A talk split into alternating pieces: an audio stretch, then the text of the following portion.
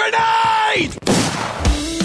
Yasekiki vai vencendo a partida! É inacreditável o que vem jogando o time da NTZ! Fallen, stop blowing my mind! The man from Brazil, Brasil! Colterra, the man, the myth, the beast! Five seconds to go. Salve, salve! Tá começando a edição de número 85 do Early Game, o seu podcast de esportes do GE. Eu sou o Rock Marques, como sempre, tô aqui na apresentação e ao meu lado, dessa vez com duas pessoas. Não, não tô mais numa briga solitária aqui com o meu parceiro Breno Deolindo, né? Que também é repórter e produtor de esportes no GE. Estou ao lado dele, Gabriel Oliveira, que sempre pega folga de quinta-feira e nunca participa das nossas gravações. Mas, dessa vez, a gente botou uma gravação na quarta para que ele pudesse participar, já que ele tem muito a acrescentar sobre esse assunto. Breno, botamos o Supra para trabalhar um pouco aí, né? Cara, finalmente, né? Já teve vários podcasts que era só uma resenha solta entre nós dois e agora vai ser uma resenha solta entre nós três. Gabriel Oliveira, o que você tem a dizer sobre tudo isso? Ah, eu tenho a dizer que eu não era convidado, né, para as edições anteriores. do Ah, tá! Isto que é complicado. Pra não falar um palavrão aqui. Porque sempre marcavam pro dia da minha folga, né, na semana e ficava Ou complicado. você sempre tirava folga no dia que o programa Não, estava marcado. mas desde que eu entrei no, no GE, é, as minhas folgas são no mesmo dia, né? Vocês marcam insistentemente o podcast pro mesmo dia. Ah, filho. O early game merece respeito. Com Entendeu? certeza. É. Mas o assunto, apesar desse clima descontraído para começar o programa, é um assuntinho meio chato. A gente vai falar sobre as- a grande polêmica da semana aí, né? No, no último. Na última terça-feira, se, se não estou enganado, né? Na madrugada aí de terça. é, de segunda para terça, melhor dizendo. O robô top laner aí da Pen Game, um dos jogadores com os maiores currículos aí do LoL brasileiro, ele comunicou que estava deixando a organização, né? Não era segredo para ninguém, muita gente é, já, já estava falando, né? O Gabriel já publicou que o robô vai jogar na Loud na- no próximo ano. A grande surpresa disso tudo é que no, no seu comunicado, né, na sua despedida, onde ele foi até muito cordial com a PEN, né, agradeceu a funcionários, a ex-companheiros, mas ele, ele explicou, né, deu a sua versão de que a PEN não quis é, dar uma autorização por escrito para que ele pudesse conversar com organizações do exterior, né? O robô ele ficou em Madrid um período treinando e se preparando para a próxima temporada, ao mesmo tempo ele queria conversar e negociar com equipes do exterior que pudessem ter interesse em contratar ele. Para isso ele precisava de um documento da PEN por escrito para que a, essa organização que viesse a ter interesse no robô não fosse encaixada na regra de poaching da Riot, né? A regra de aliciamento que a gente conhece muito bem aqui no Brasil. E o robô então disse que a PEN não quis dar essa não quis, né, dar essa declaração para ele, demorou para dar e ele acabou aí tendo seu é, esse seu período na Europa menos aproveitado do que ele esperava. É, a PEN tinha uma autorização só verbal, né? Tinha dado para ele só uma autorização verbal, firmado esse acordo, e eles acabaram não não cumprindo aí, né, esse pedido do robô, e o jogador acabou ficando lá na Europa apenas treinando, não conseguiu fazer, é, não conseguiu negociar, né, com ninguém. No dia seguinte, né, na, que para mim meia-noite ainda é o, o dia anterior, no dia seguinte a PEN se pronunciou, né, procurada pelo Gabriel, a PEN é, disse que tinha dado sim uma autorização verbal antes do bootcamp para o robô, né, que no, no dia 3 de, de novembro ele já tinha voltado para cá, e aí sim, já no Brasil, ele formalizou esse desejo de, de negociar com times no exterior. E aí a PEN pediu 15 dias, 14 dias, né, melhor dizendo, para ter esse documento pronto. Então, é, o robô disse que a PEN não deu autorização, a PEN disse que o robô não pediu essa autorização a tempo. Resumindo, resumidamente, é isso. É, a PEN disse que até depois ofereceu um- um- uma extensão de contrato para o robô, já que ele já que ele ia ter o seu contrato se encerrando no dia 15 de dezembro, né, que já ia bater esse prazo então de 14 dias para firmar o documento. A PEN diz que ofereceu uma, uma renovação de contrato é, onde o robô poderia sair de graça caso recebesse uma oferta de um time do exterior. O jogador não se manifestou desde então, né, não respondeu às solicitações do GE para comentar novamente o caso, mas é isso. O robô então É, ele até chegou a falar né, que o desejo no Brasil era seguir na PEN, mas que queria nego é, negociar com o time do exterior. Como isso não aconteceu, ele acabou ficando descontente com a organização, decidiu sair, vai jogar a Loud em 2022. Breno, expliquei bem aí o caso, não expliquei bem, e conta pra gente um pouquinho do que é a regra de aliciamento que foi imposta pela Riot há alguns bons anos. Explicou muito bem, meu querido Rock Marx, com toda a sua eloquência. Se você está um pouco boiando ainda, a regra anti-aliciamento, chamada de PIAA pela Riot, Política Interregional de Anti-Aliciamento, é uma regra criada no longínquo 2014 pela Riot para evitar que times entrem em contato com jogadores e vice-versa ao longo de um contrato vigente. Isso buscando que os jogadores tenham 100% de foco em sua própria equipe ao longo da temporada e que tenham um espaço determinado ali no calendário para, de fato, procurar suas novas oportunidades. Uh, em termos mais simples aqui, tirando diretamente do site da Riot, nenhum membro de organização pode entrar em contato direto com jogadores sob contrato com outras organizações. Da mesma maneira, nenhum jogador pode contatar diretamente os membros de outras organizações. E quem infringir essas regras está sujeito a uma penalidade. A penalidade aí pode variar, Riot nem chega a definir de fato o que, que acontece, mas varia entre suspensão, multa e tudo mais. Uh, o que um jogador então pode fazer se ele está interessado em deixar a sua equipe e uh, mas ele ainda está sob contrato vigente, né? Ele pode dizer publicamente que ele quer deixar a equipe e incentivar que times interessados entrem em contato com a sua gerência, né, com seu manager, com seu agente, uh, mas ele não pode incentivar equipes específicas, então o, o robô não pode ir lá publicar salve arroba loud, me tira da penha aqui, pelo amor de Deus, eles não podem fazer isso. Uh, e também eles têm a opção de uma cláusula de saída no contrato para deixar a equipe, que imagino que é uma cláusula similar à que o Rock citou aí, a que o, o robô teria nesse novo contrato, em que ele poderia sair para uma equipe internacional sem, sem nenhum custo. Né? E para facilitar um pouco a vida das equipes e também até dos nossos colegas de profissão, uh, a Riot disponibiliza uma tabela pública, né, uma, uma planilha de Excel, em que você consegue acessar todos os dados de contratos de jogadores, óbvio que não com valores, mas o início e o término de cada um para você ter plena certeza de que você não está cometendo nenhuma infração de aliciamento ali. Perfeito? Perfeitamente. Quem estava lá nesse longínquo 2015, né, como definiu muito bem Breno Deolindo, era Gabriel Oliveira, que acompanhou de perto a criação, os motivos e os desmotivos para a criação dessa regra. É, Gabriel, quer nos elucidar aí com toda a sua experiência, com todo o seu conhecimento? Claro, como o Breno falou, né, essa regra é, foi implantada internacionalmente em 2014 é, mas ela não era vigente aqui no Brasil ainda em 2014, né? Ela só veio uh, começar a valer é, em agosto de 2015, depois de um, de um primeiro semestre muito tumultuado naquele ano, né, no, no League of Legends brasileiro, por conta de é, uma série de, de polêmicas transferências que, a, que aconteceram do primeiro split para o segundo split do Campeonato Brasileiro de LoL na época, né? E vale lembrar que em 2015 foi o primeiro ano em que o CBLOL é, passou a ter o formato de liga, né? Com as disputas semanais, em estúdio e tudo mais. Então, logo nesse primeiro ano, teve muita polêmica é, por conta de transferências, né? A mais conhecida delas envolveu o jogador André Eza, né? O atirador que hoje é, é streamer, faz muito sucesso aí na, nas redes sociais, nas plataformas de streaming. É, naquela época, é, ele estava na, na Kabum, ele na verdade estava cumprindo um tempo de, de punição, se eu não me engano, até por, era por Hello Job, né? E, e, ele iria voltar já a competir no segundo split daquele ano.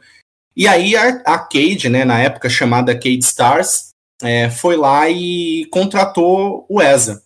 E a Kabum entrou na justiça é, contestando a contratação do ESA pela Cade, dizendo que a Cade é, havia feito um aliciamento ao ESA porque o jogador ainda tinha contrato vigente com a Kabum, né? E que, por conta disso, é, não poderia ocorrer esse, esse contato né, direto com o jogador, não poderia é, haver a transferência dele para a nova equipe. E, e se ocorresse, a Cabum deveria ser é, ressarcida, né, por conta da multa prevista em contrato e tudo mais. Na época, é, a Cade alegou que chegou a oferecer é, o pagamento da multa, mas pediu um certo tempo para poder levantar esse dinheiro e fazer o pagamento, né, que era de 30 mil reais na época.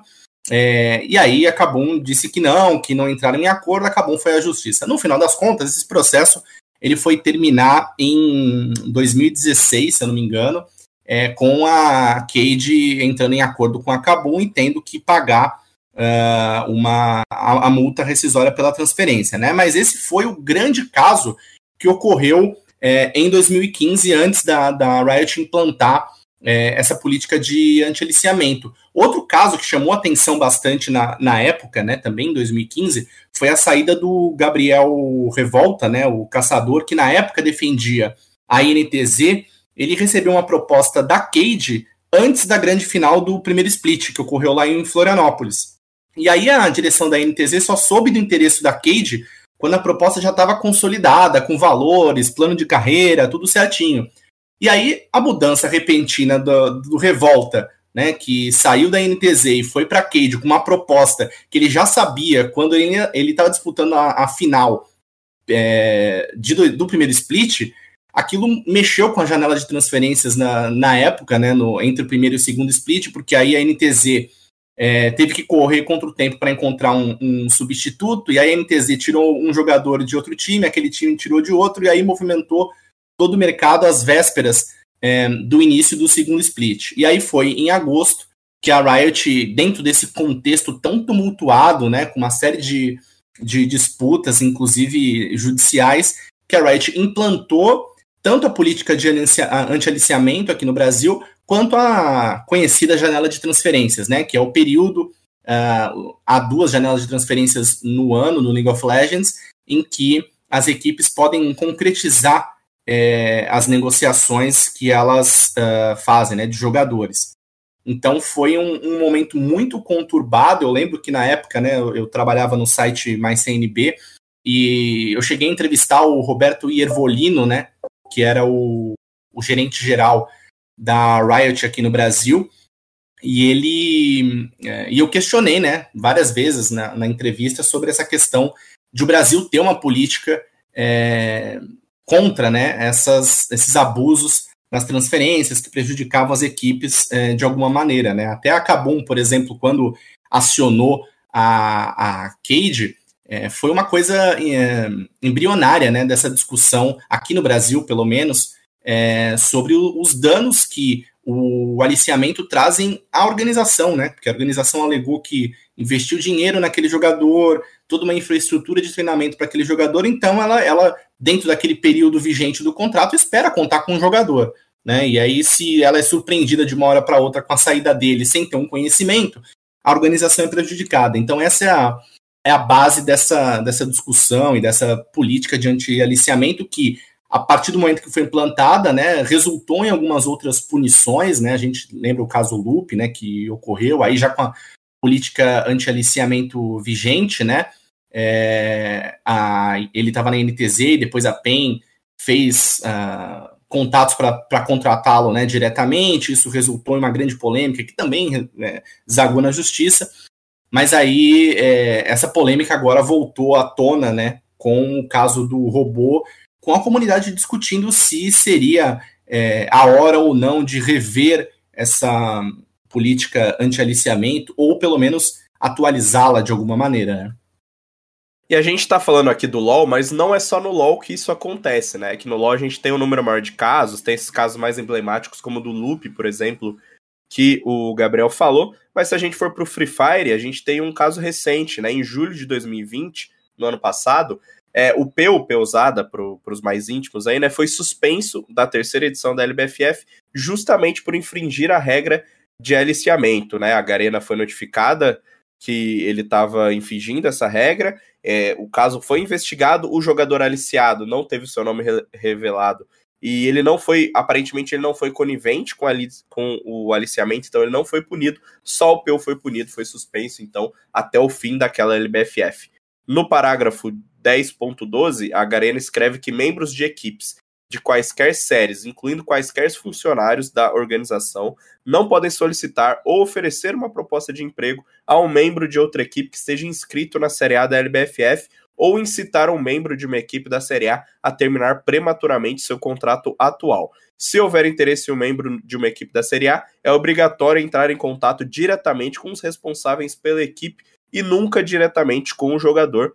O descumprimento dessa regra acarreta em penalidades para todas as partes envolvidas. Então, o Peu acabou sendo suspenso né, até o fim da, da terceira temporada da LBFF. Foi um caso que todo mundo lembra, né? Acho que para quem acompanha Free Fire, a, a Liquid era a atual campeã da, da LBFF na época, né? Que a gente não teve a segunda etapa, só teve a primeira e a terceira. Então foi um caso bem emblemático aí. A gente tem um, um casos também no Rainbow Six. É, não tem nenhum caso envolvendo brasileiros que eu consegui puxar pela memória ou achar na minha rápida pesquisa aqui, mas as regras também são bem claras.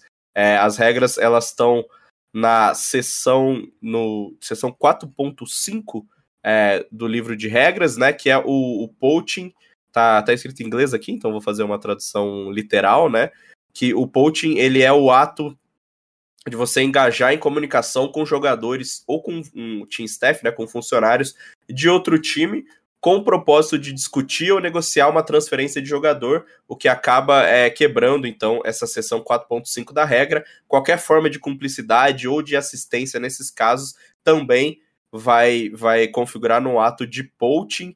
A multa pode ir de 10 mil dólares e a perda de pontos globais até 20 mil dólares e 12 meses de suspensão. Então, a, a Ubisoft ela é bem ela é bem dura com essas penas de, de poaching. Acho que faz a galera ficar um pouquinho mais esperta aí na hora de engajar nessas conversas. Como, para quem não, não, não tá conseguindo se familiarizar tanto como esse poaching acontece, é nos esportes, né? Claro, a, a, grande maioria dos envolvidos são todos jovens, é, que vêm de, de backgrounds parecidos aí, então você tem amizade, não é um, um, cenário meio que de, de futebol, né? Que é todo mundo distante, todo mundo vem de, de, de cenários diferentes. O, que acontece basicamente é que um jogador chega pro outro e, pô, você não quer jogar no meu time? Ah, meu time tá precisando de um jogador igual você. É, pô, não seria legal se a gente jogasse juntos? É, vamos, vamos pô, a galera do meu time perguntou se você não quer jogar com a gente. Então o, o né, o aliciamento, ele é basicamente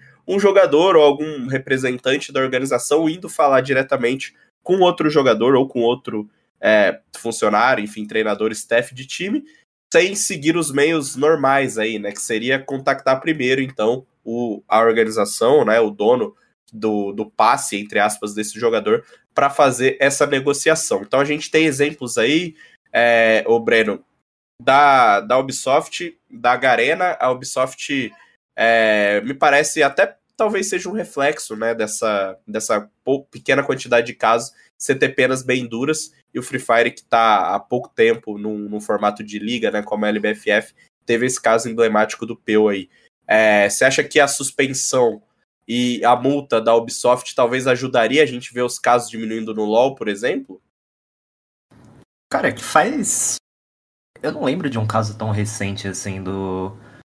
Do LoL, né? É, esse, essa ocorrência agora do robô foi um pouquinho fora da curva, porque. Quando foi a última vez que a gente viu um pro player querendo sair do país, principalmente, né? Que era o grande X da questão ali. O robô precisava meio que antecipar, de certa forma, esse fim de contrato dele, para ele poder negociar com os times lá fora enquanto ele estava lá fora, né? Que aí o time poderia, sei lá, fazer testes com ele, poderia fazer algumas screens.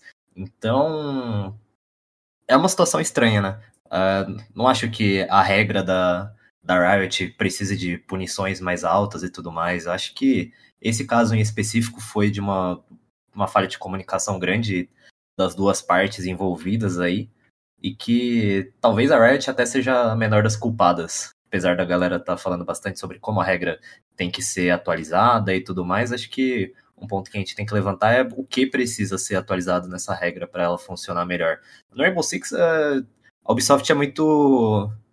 Ela protege muito o próprio cenário, né?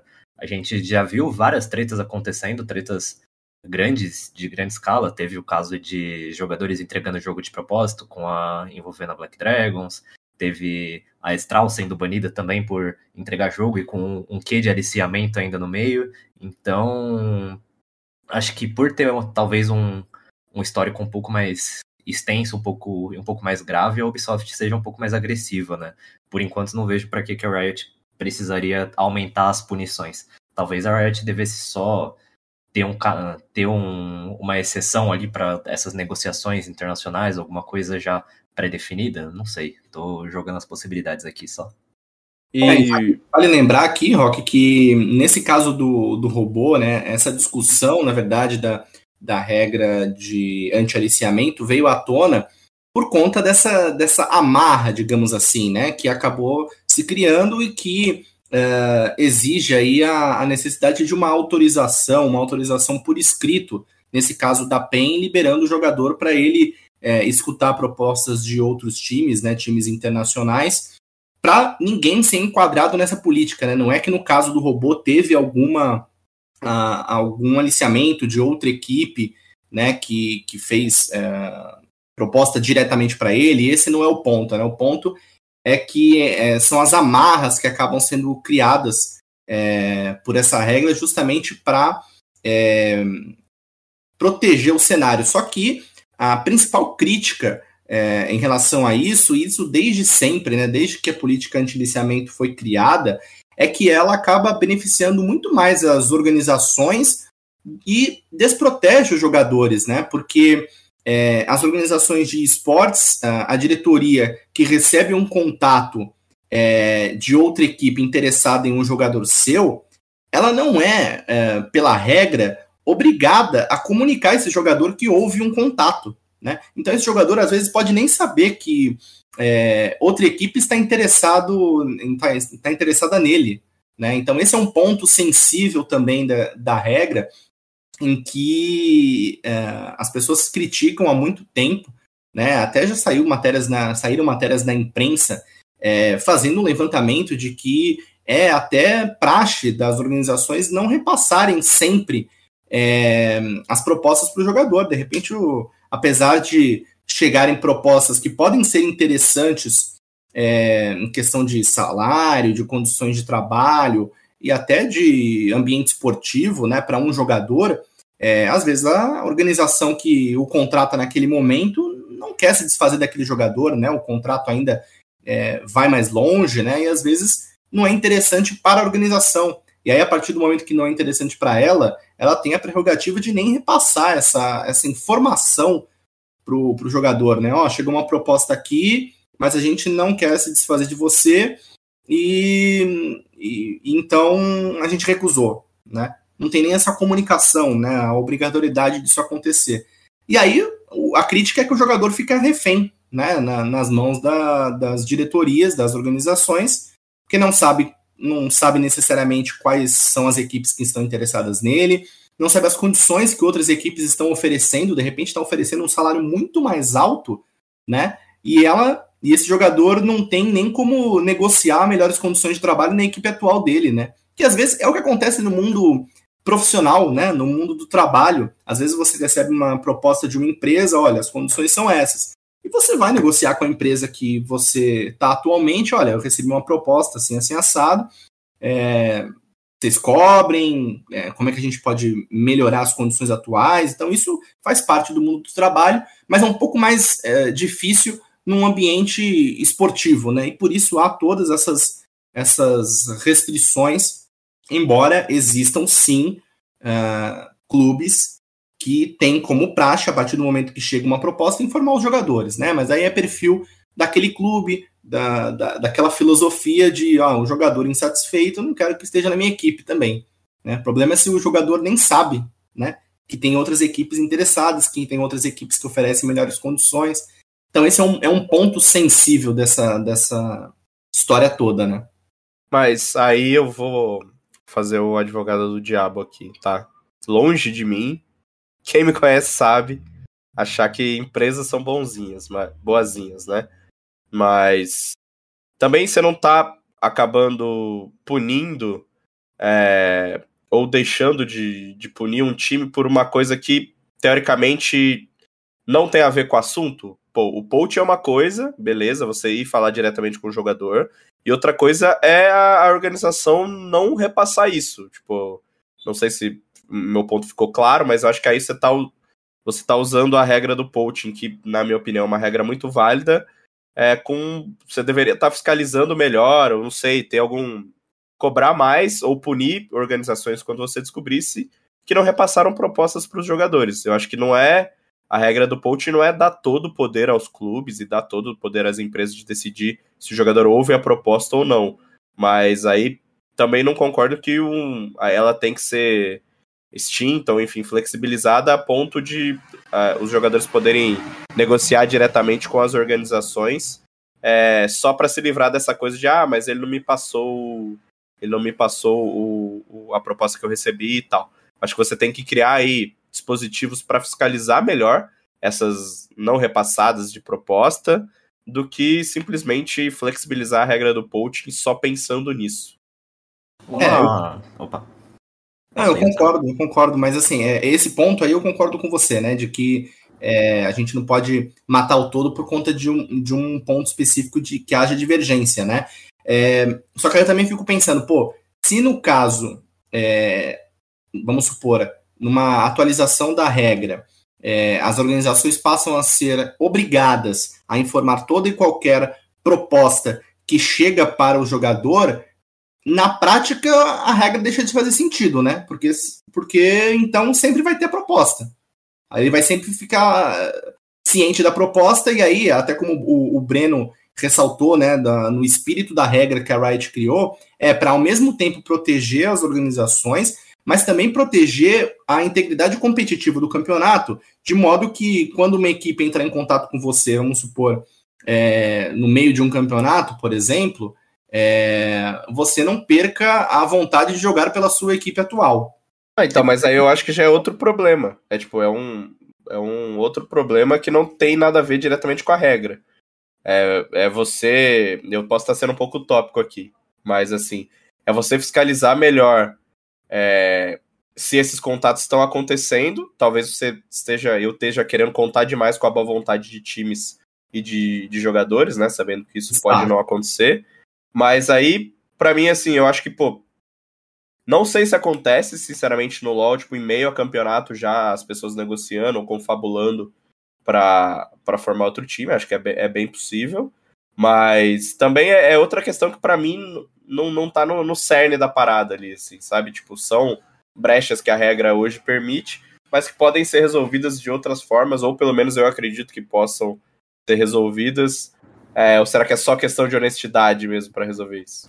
Ah, nos esportes a gente tem a particularidade que a Riot é, é dona. Se a Riot fosse a NBA, por exemplo, a NBA não é dona do basquete, mas a Riot é dona do LoL, da, da NBA e é dona da, do canal de transmissão também. Então, é do interesse dela ter esse controle total. Então, por que não faz que a Riot tenha intermédio em todas as transações que estão acontecendo. Assim, seria um caos, seria difícil de controlar tudo, até porque principalmente com a introdução Academy vai ter provavelmente mais de 100 transferências rolando simultaneamente nessa, nessa janela agora, mas, mas se a gente quiser a, ter. A um... Riot tem a infraestrutura para isso, né? É, então, se tem uma empresa de esportes com capacidade, com dinheiro para colocar, ainda mais que o CBLOL quase não tem investimento financeira, né? Se você olhar a premiação do CBLOL é um negócio patético, mas se tem uma empresa capaz de fazer isso no mundo dos esportes, provavelmente é a Riot, e a Riot é um agente neutro nessa história. Não teria o menor sentido a Riot favorecer um time em, em detrimento do outro para numa situação dessa de, de transferência, né? Então... Mas você acha, você acha interessante que a Riot vire o mediador dessas transferências antes mesmo que, a, que, ela, que elas aconteçam? Tipo, ao invés de você ir falar com, com uma organização, que é o que a regra prevê hoje, você acha que essa, essa negociação ela tem que começar com a Riot? Tipo, ó, eu vou chegar na PEN e eu quero o BRTT? Cara, é uma possibilidade. Ou então você manda e-mail para pen.gaming.gg com cópia riot.games.com. É, é uma possibilidade, assim, até porque a gente tá pensando aqui, ah, como que acontece grandes negociações. Provavelmente é num e-mail todo escrito errado ou pelo WhatsApp mesmo, não duvido nada. Então acho que não tem. Não teria grandes dificuldades em incluir a, a Riot um, ou um agente neutro nessa conversa aí, que acho que. Não, não vejo como sair disso, porque você vai, no final das contas você sempre vai ter que confiar alguém se for uma relação apenas entre os dois times e, consequentemente, nos jogadores envolvidos. Sempre vai ter. Nunca vai ter um agente neutro nessa, nessa história. Sempre cada lado vai ter seu interesse. Você concorda, Gabriel, que a Riot agindo com, sei lá, um conselho ou alguma uma, uma determinada pessoa monitorando essas possíveis transferências, você acha que faria sentido ou seria só mais um alguém para tomar o, o drible do Poach? Eu discordo um pouco de vocês. Eu acho muito difícil você ter uma fiscalização efetiva sobre esse, esse tipo de coisa. E vamos combinar, né? Como você falou, Rock, os, os jogadores são amigos, saem para o bar, saem para jantar. Vai falar. É, saem para jantar e tudo mais. E, e, meu, será que esses papos não rolam lá? Como que a Riot vai fiscalizar isso, entendeu? Pô, pô, seria legal a gente jogar junto. Ah, vamos ver, você viria pro meu time no, no, no próximo? Pô, viria. Então, faz assim, fala com seu com seu chefe lá que você quer sair. E aí eu falo com o meu chefe aqui que seria legal contar com você.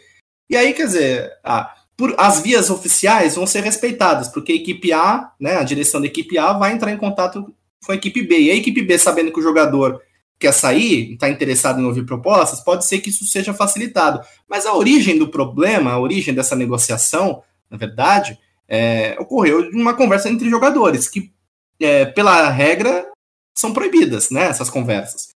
Então, eu acho muito difícil ter essa, é, essa fiscalização. É uma coisa muito controversa, até nesse caso do, do loop, né, que eu citei, que ocorreu é, lá em 2000 e 2016, né, 2015, na verdade, para 2016, é, que ele estava na NTZ e a PEN é, atuou para poder contratá-lo, né? Foi até uma grande polêmica na época, né? Que a gente, eu fiz essa matéria é, revelando que haveria essa transferência, estava tudo é, acertado. A PEN negou categoricamente na época.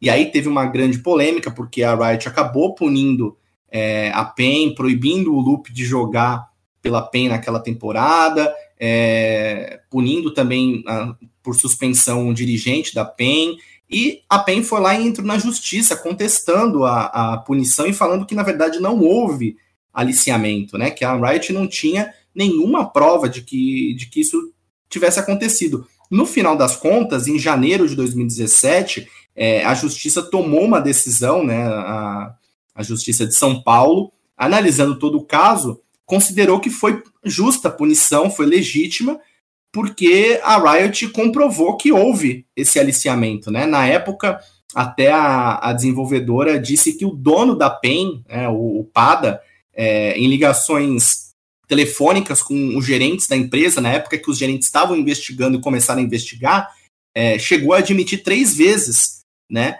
que houve mesmo esse contato né? E aí depois passou a negar que houve esse contato em vistas de uma punição que certamente viria, né? E na época a Riot, inclusive, chegou a processar a, a PEN também por danos à sua imagem, porque a PEN foi muito crítica a, a Riot naquela época, e durante o processo judicial, é claro que a cobertura da imprensa é, foi muito grande, a Riot alegou que estava tendo prejuízos à sua imagem pelos ataques que a, a PEN estava fazendo, né? Questionando mesmo que, que a decisão que, que embasou, então, assim, é uma coisa muito é, questionável, né? E no final das contas, a, a punição foi mantida, é, todo mundo teve que cumprir a sua suspensão, mas ficou esse, esse essa rixa, né? Esse rastro. É, e até a PEN, quando teve a decisão de primeira instância, falou que não iria recorrer para deixar esse assunto de lado, entendeu? Passou panos quentes e tudo mais. Então, é um assunto muito complexo de difícil fiscalização. É, eu concordo com você que é, você não vai tirar essa coisa do jogador falar com o jogador, isso é basicamente impossível, pô.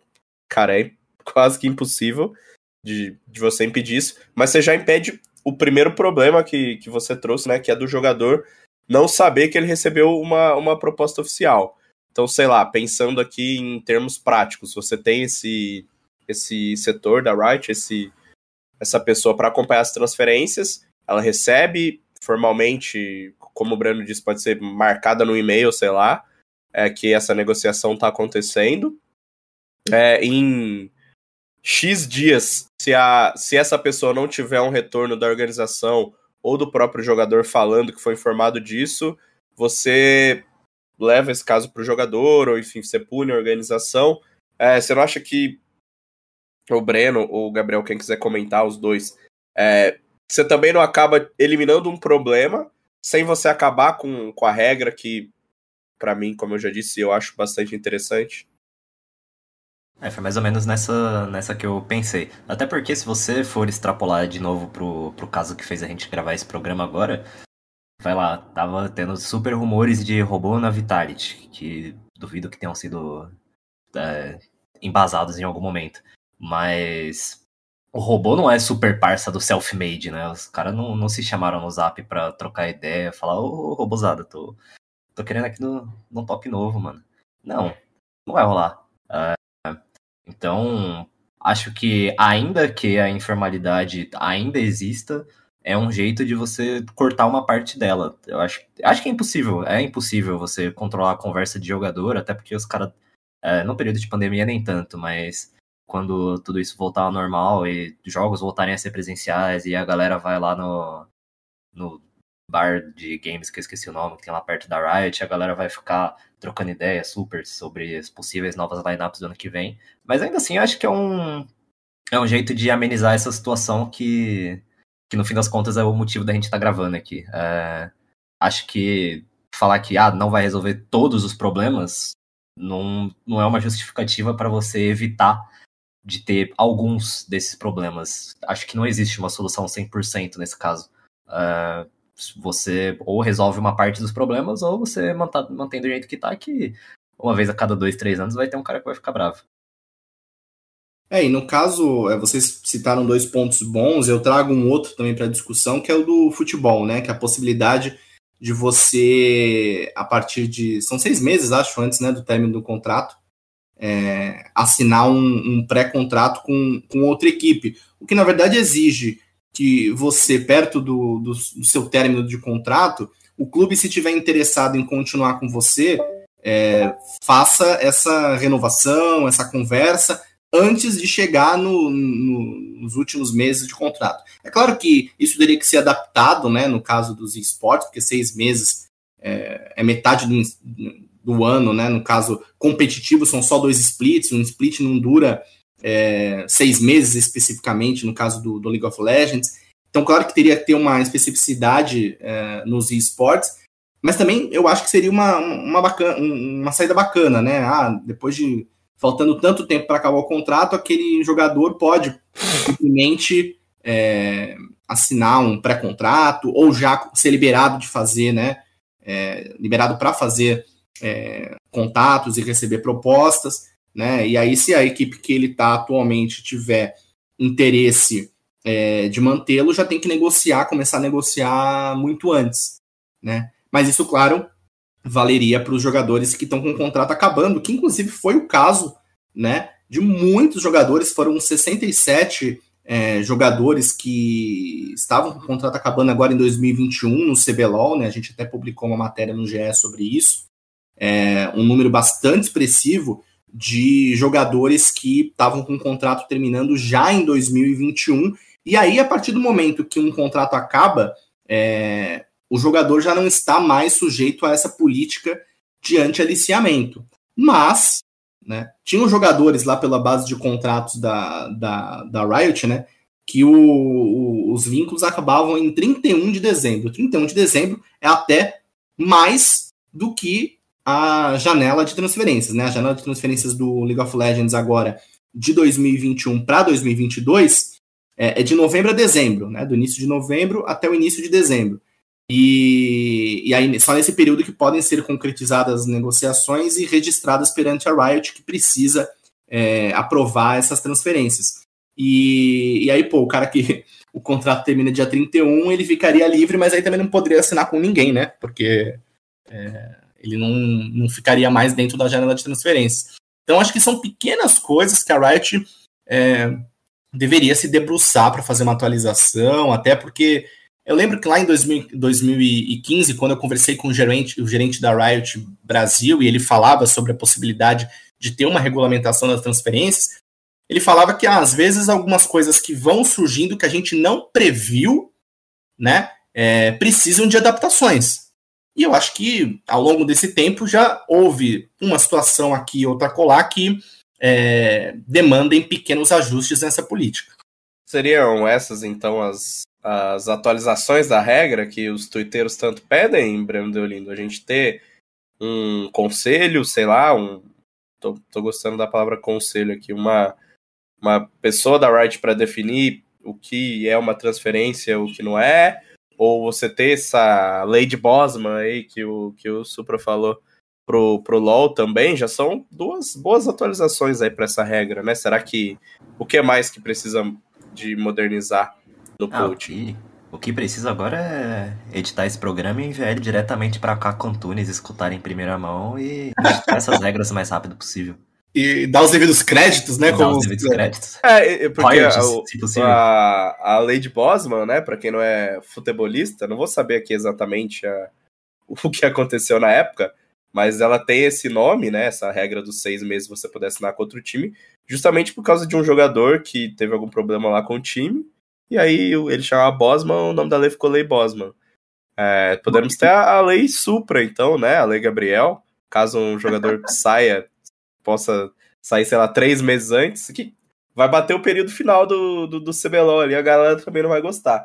A Riot é. cria, né? A, a, você acaba criando outra parada, que você pode ter dias determinados, né? Acho que o, o novembro já é um, um, tanto quanto estratégico, mas ficaria mais ou menos por ali, né? Como o Supra falou, você fazer um contrato que se encerra em dezembro vai acabar te complicando é, junto da janela de transferência, que nunca é, bate essa data aí, mas fica a dica aí pra Riot, então.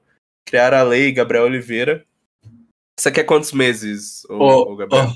Ô, ô Rock, liberação. Eu, eu, sabia dessa, dessa regra dos seis meses, mas eu não fazia ideia de que ela tinha um nome, assim. É. Olha só, tô aprendendo aqui gravando esse podcast, conhecimento, depois eu vou até dar uma pesquisada aí sobre isso, que bem interessante, eu não sabia. Foi uma, foi uma, né, uma explicação meio badaras aqui, né? Eu sei que ela tem esse nome por causa de um jogador, mas eu não sei exatamente quem foi esse jogador, né? Eu Entendi. aprendi isso por causa do Futebol Manager, cara.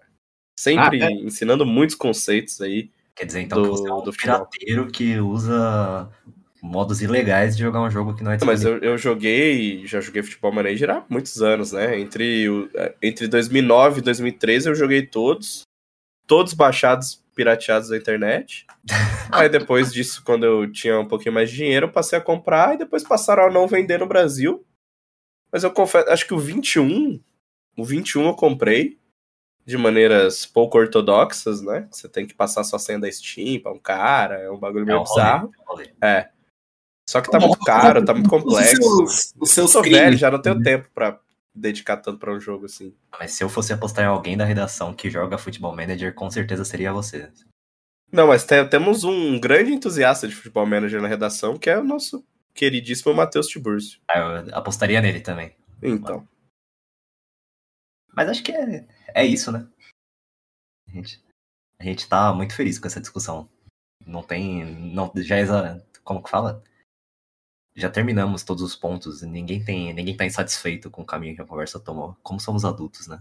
A gente teve duas, duas boas atualizações aqui para a regra, né? Temos uma terceira? Qual? Não, tô, tô, tô, tô, tô questionando aqui. A gente já deu a ideia de colocar um fiscal de contratações e você poder assinar com o jogador depois de um determinado período de contrato. São duas boas atualizações para a regra, agora falando sem brincadeira, né? Eu acho que. Não, não sei se é o ideal, como a gente falou, é muito difícil você bater no cerne da questão, né? É, que é, pô, os jogadores conversarem entre si. Isso é basicamente impossível da gente impedir. É, mas são do, pelo menos duas ferramentas aí que a Riot poderia é, implementar para tentar dar uma atualizada nessa regra, né? Como o Breno falou, são casos muito específicos. não é também uma coisa que acontece pra caramba, toda hora tá acontecendo, mas a gente teve um caso agora envolvendo uma grande equipe, um grande jogador e uma, uma vontade, né, totalmente compreensível dele de jogar lá fora, que aparentemente, pelo menos o que diz o, o, o robô, é que foi impedida por conta dessa demora da Riot em criar esse documento. O que eu ia bem, né? trazer antes dessa, dessa discussão começar, Gabriel, é que a gente tem um cenário onde não existe aliciamento. Um cenário onde não existe nada. Meu querido amado Counter-Strike, você pode aliciar, você pode Terra comprar livre, né? jogador, você pode fazer o que você quiser, você pode comprar jogador e não pagar, que não vai acontecer nada. O, o CSGO é uma terra livre que algumas dessas pessoas querem transformar o LoL também. Existe um, um, um balanço nesses dois modelos, no modelo totalmente tô nem aí da Valve e no modelo é, você só pode falar com as organizações da Riot? Sei se o- os, os jogadores de, de CS têm essa demanda. Acho que até você teria mais propriedade para falar disso, Rock, mas assim, é, é que é um cenário tão diferente, né? Mas é claro que rolam essas propostas, né? De, de, e durante campeonatos, até porque o CS tem campeonato todo dia, né? Então, obviamente, a proposta rola durante campeonatos, né? É, então é um negócio meio. Não tem necessidade de ter uma regulação, até porque não haveria nem como, né? E quem vai fazer essa regulação se não a própria dona do jogo, que na verdade não é a dona do cenário competitivo. Então, na prática, é, não tem como, né? É, como foi muito bem lembrado aqui, no caso do League of Legends, a, a Riot é dona do jogo, é dona do campeonato e é dona da transmissão do campeonato. Então, assim, ela é dona de tudo. Se não quiser ter campeonato, não quiser ter jogo, ela fecha e vai embora. No caso do, do CS, a Valve não costuma se preocupar muito com isso, né? Então, por isso que é esse mercado mais, mais aberto. E até você falou da- das sugestões, né? A gente chegou a discutir também de ter uma, uma regulação é, no sentido de as organizações serem obrigadas a comunicar os jogadores de toda e qualquer proposta. Seria também uma terceira ou vocês acham que não? É, eu, eu acho que ela se encaixa na, no fiscal, né? Porque é, É, quem as garante que a organização Exatamente. Eu acho que se você fizer isso sem o fiscal, você acaba só colocando mais um elemento aí pra, pra ser driblado pelo. É a regra pelo coach. 1.1, então, na verdade, né? É, ela é a regra 1.1, exatamente. Parágrafo primeiro. E, e, e você falou do CS, né? Claro que no CS isso acontece. A gente teve até o Taco, né? Comentando sobre o assunto no, no, no tweet do nosso ex-early gamer, Xande Teixeira, né? Falando que no CS é super comum e que na, na visão dele não faz sentido é, você negociar com alguém que você não sabe, né? Se quer. Mas acho que aí também é, faz parte da negociação, né? Você não precisa necessariamente saber que o jogador quer ir pro seu time. Você pode chegar, falar com o time dele, ó. A gente tem interesse tal, faça um meio campo aí, né? Ver se ele quer, se ele não quer. Acho que também isso pode fazer parte da negociação. Claro que seria uma, uma burocracia a mais, né? Mas tratando aí de, de uma regra que já existe para cenários como do LoL, do Rainbow Six do Free Fire, na minha cabeça faz total sentido que ela seja aplicada desse jeito.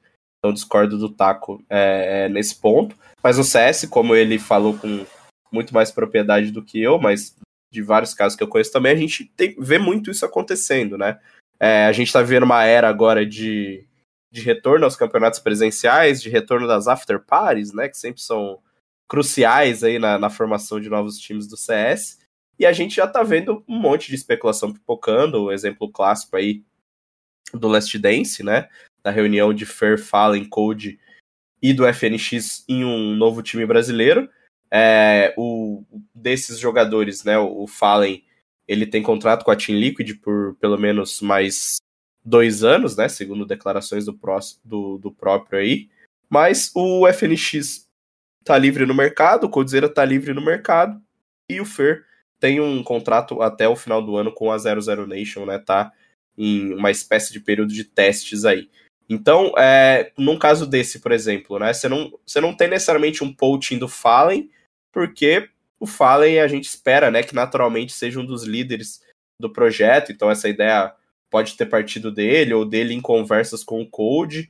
E como o, o Gabriel falou muito bem, não tem ninguém para fiscalizar, né? A, a, Valve não vai chegar lá e falar. É mais uma questão do Fallen com a Liquid. e pelo que a gente tá, tá ouvindo, né, nos últimos dias, é, é tudo um desejo dos jogadores até agora, não, não, não sabemos muito bem o que vai acontecer, mas é, é um caso clássico de como isso rola no CS, né?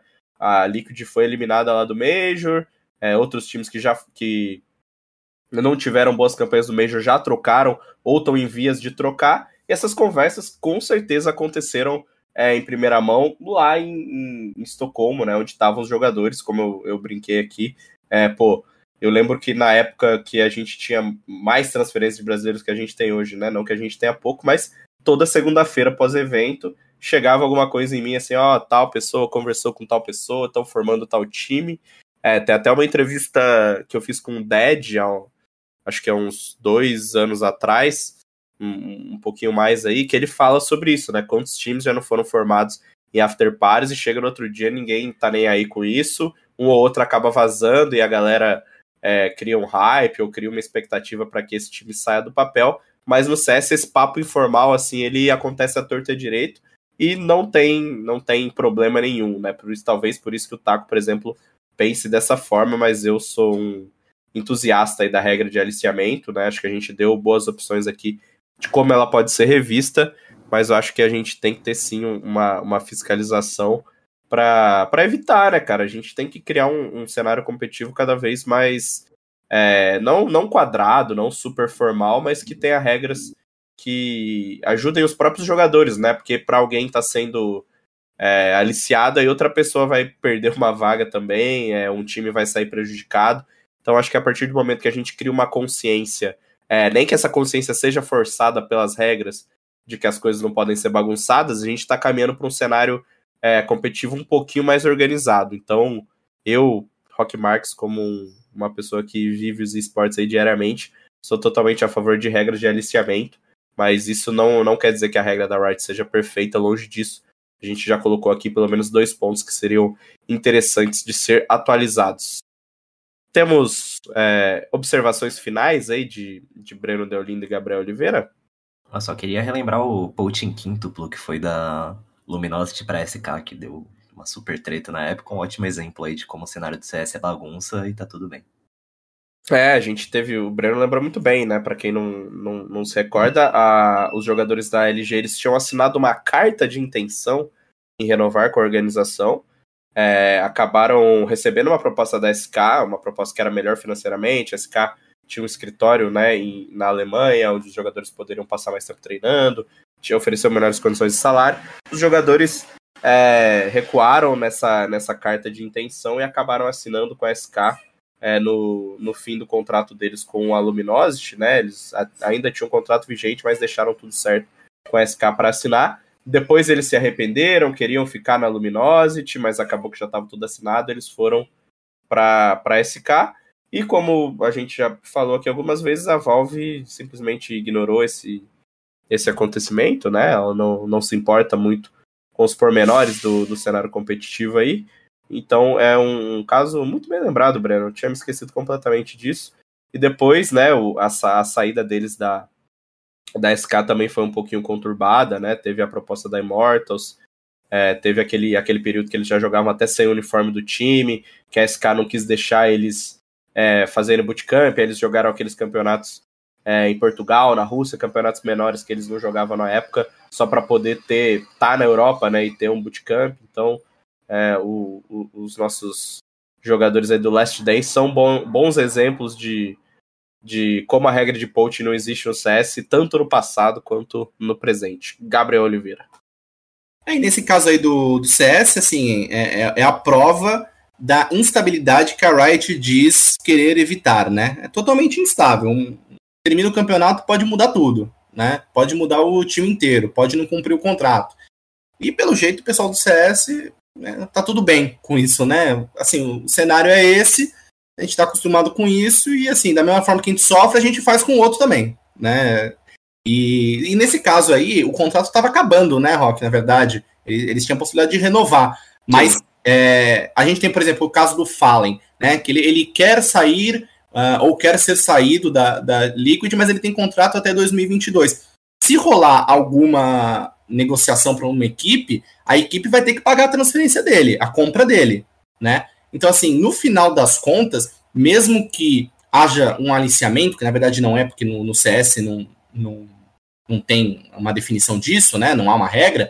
É, ainda que haja um contato direto de jogador com jogador, de manager de um time com jogador do outro, ainda que isso role solto, se a equipe tiver com um contrato vigente, ela ainda vai receber alguma coisa, ou a multa, ou negocia um, um valor é, menor, né, para liberar. Então, assim, de alguma maneira, se o contrato for além do que, do que aquele período, né, se não estiver acabando, a equipe de qualquer maneira vai ser beneficiada financeiramente, né? Não sei se esportivamente aquilo pode prejudicar o andamento da equipe, é, mudanças e tal, mas financeiramente a, a, o clube não deixa de ganhar, né? Perfeitamente. Acho que no, no caso de, dessa compensação financeira, né? Ela, ela. A gente está falando que o CS não tem essas regras, enfim, mas a gente tem, claro, órgãos como a, a a ESIC agora, né, investigando alguns casos que casos de manipulação de resultados, o caso do, do, do, bug dos codes, por exemplo. Ela é uma empresa que ela tem a, a parceria com o ESL, com o DreamHack, com o Blast, com grandes organizadores de torneio. Então, por mais que talvez o cara não seja punido pela Valve, e pode até chegar a ser punido pela Valve, porque a ESIC tem essa parceria, quem sabe no, no futuro ela também não expande isso para o poaching, né?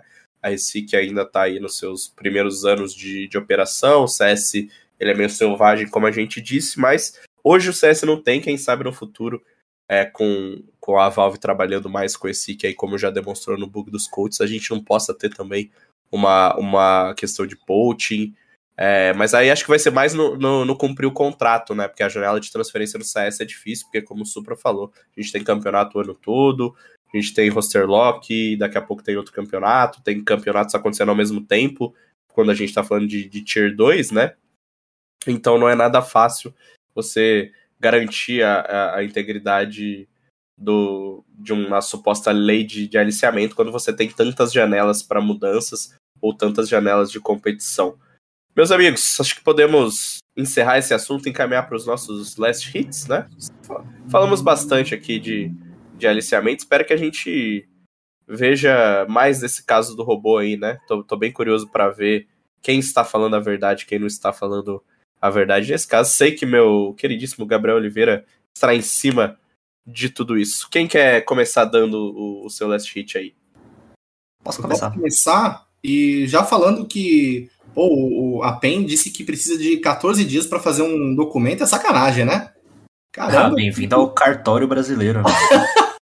Caramba, 14. Isso é RH, amigo. Caramba, que burocracia para fazer um documento liberando, né? Enfim. Eu não tenho comprovante de que eu sou formado em jornalismo até hoje porque eu tenho preguiça de esperar 15 dias para o negócio ser emitido. É, mas é um desleixo seu, né, querido? Aí já é um desleixo seu. Ah, a Globo aceitou meu histórico com a nota do TCC, então tá, para mim tá bom. Se a Globo aceitou, Caramba, que não vai aceitar? O Rock já liberou aqui é, todos os crimes de, de pirataria que ele cometeu. Breno agora é, na contratação do RH da Globo. O pessoal tá se comprometendo aqui nesse early game, hein? O early game é um livro aberto. É. Caramba! Se comprometa também, Gabriel Oliveira. Pô, cara, tem uma, uma, uma vida ilibada, entendeu? Ah. Bom, eu, o meu last hit de, de hoje vai para a matéria que eu fiz sobre o Corinthians, né, que criou um, um departamento específico de, de esportes, né, antes esse, as atividades que o Corinthians desenvolvia dentro do, dos esportes é, eram vinculadas ao departamento de marketing, comunicação e inovação. Agora o Corinthians passa a ter um departamento específico de, de esportes eletrônicos. E outra novidade é que eles estão é, mudando a empresa que administra o time de Free Fire, né, aquele time que foi é, campeão mundial em 2019. O Corinthians entrou para os esportes com uma parceria com a Immortals Gaming Club, né, uma companhia é, norte-americana que estava uh, gerindo essa equipe até agora. A IGC está saindo e vai ser substituída pela Nomad eSports. Então, uma outra equipe está entrando, vai assumir a, formalmente, né, a partir de 1 de janeiro de 2022, né, o, o eles estão em negociações finais aí desse acordo, mas a Nomad já está assumindo toda a operação da, da equipe de Free Fire do Corinthians.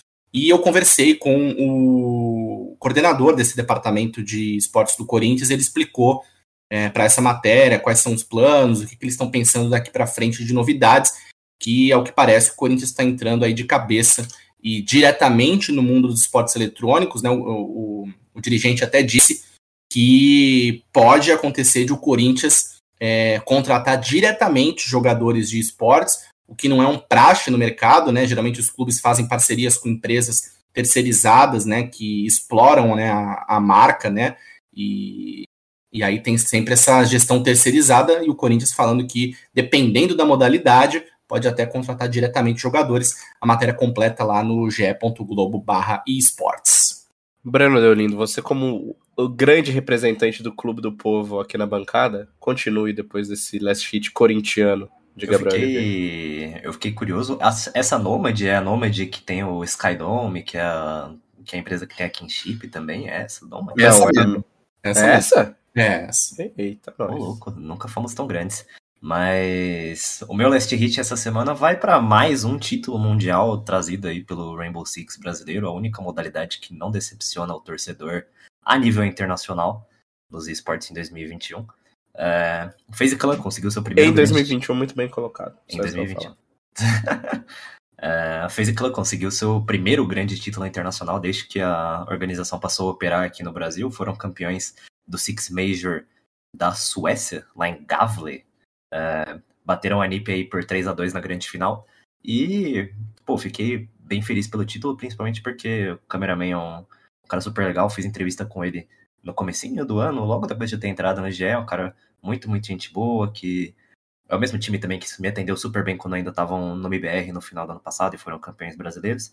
Então, fiquei feliz duplamente aí, primeiro porque é o Brasil mostrando aí que é muito bom no Rainbow Six, sem surpresas aí, mas também por serem jogadores simpáticos e que atendem bem a mídia, que é sempre um diferencial aí. Também estou feliz, Breno Deolindo, porque este final de semana voltarei ao evento presencial depois de. Eu não, não vou calcular aqui, mas desde fevereiro de 2020 que eu não vou a um evento presencial. E neste final de semana irei nas, na decisão do GGWP, né? Um evento que vai ter finais aí de CSGO. Que mais me interessa, eu não vou mentir a ninguém, entre Imperial e Detona. Também finais de Valorant, Free Fire e League of Legends. Então, neste final de semana, você que está nos ouvindo vai poder ver lá no GE é, coberturas, entrevistas e tudo que vai rolar nessa decisão do GGWP. E ao mesmo tempo, vai poder acompanhar aí o, a minha felicidade nas redes sociais por voltar ao evento presencial depois de tanto tempo. É claro que a pandemia ainda não acabou, né? Tá todo mundo é, flexibilizando, se cuidando, terceira dose liberada aí pra galera em breve. Mas os eventos presenciais já começam a acontecer e que bom que eles também estão começando a acontecer aqui no Brasil. É isso, meus amigos. Early Game de número 85 fica por aqui. Um grande abraço a todos que ficaram nos ouvindo por essa basicamente uma hora aí de programa, né? Um pouquinho mais de uma hora. Espero todos vocês na semana que vem. Time limit reached.